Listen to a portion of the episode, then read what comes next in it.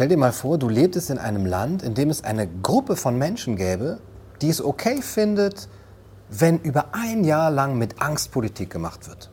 Das ist eine Gruppe von Menschen, die es klug finden, nur offiziellen Quellen zu glauben. Menschen, die dafür sind, Regeln nicht zu hinterfragen. Menschen, die es begrüßen, dass die freie Presse zensiert wird.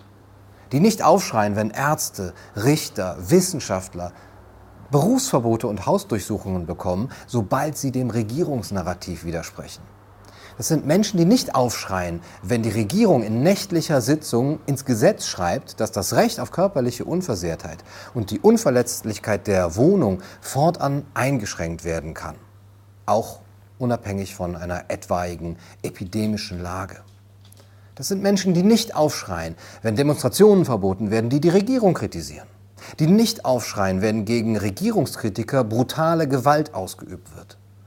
Die es als Pflicht ansehen, der eigenen körperlichen und seelischen Gesundheit zu schaden, falls es die Regierung verlangt. Menschen, die andere Menschen gerne abschieben möchten, die auf andere gerne beschämend mit dem Finger zeigen möchten, die anderen das Recht auf körperliche Selbstbestimmung absprechen. Das sind Menschen, die andere Menschen gerne von gesundheitlicher Pflege ausschließen möchten. Menschen, die andere als Sozialschädlinge bezeichnen. Und jetzt stell dir vor, du gehörst zu dieser Gruppe.